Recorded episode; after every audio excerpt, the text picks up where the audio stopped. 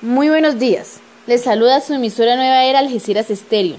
Y en esta ocasión nos acompañan dos estudiantes de licenciatura en literatura y lengua castellana de la Universidad de Tolima, donde nos hablarán de la investigación biográfica y narrativa en Iberoamérica, campos de desarrollo y estado actual.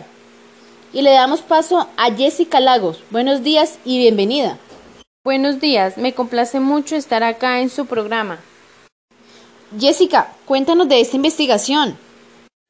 Sí, la investigación narrativa es una parte de la investigación cualitativa convencional.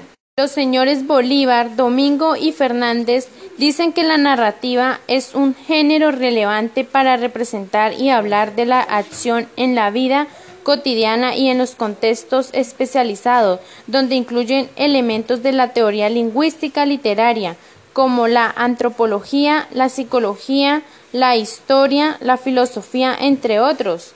También les voy a hablar de la investigación cualitativa, que es la que restringe a la investigación biográfica, narrativa, a la revisión del pasado, el presente y por supuesto del futuro.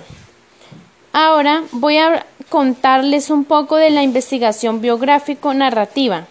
Esta busca investigar las historias de vida y biografías que buscan responder a nuestra actual coyuntura posmoderna. Muy importante lo que nos has contado, Jessica. Gracias. Y así proseguimos con Julia Erazo. Buenos días, un gusto que estés acá. Cuéntanos. Muy buenos días, es un placer estar acá. Sí, claro, dentro de la investigación biográfica y narrativa también encontramos la delimitación del campo objetivo de revisión este es el marco biográfico que muestra que se ocupa de todo tipo de fuentes que aportan información de tipo personal que sirven para documentar una vida, un acontecimiento o una situación social. Los términos más usados, usados en la investigación narrativa son biografía, autobiografía, historias, narraciones, historias de vida.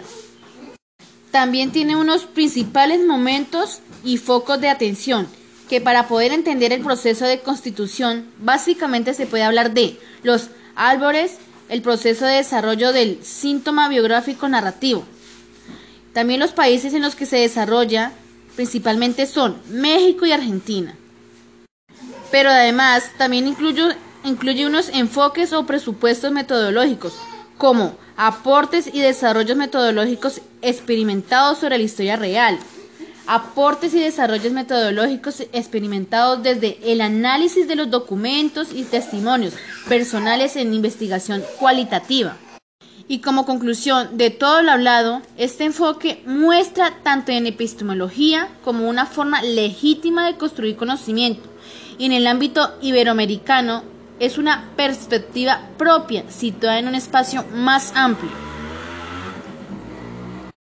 Bueno, pues muchas gracias por esta invitación. Esperamos que este tema haya sido de su agrado.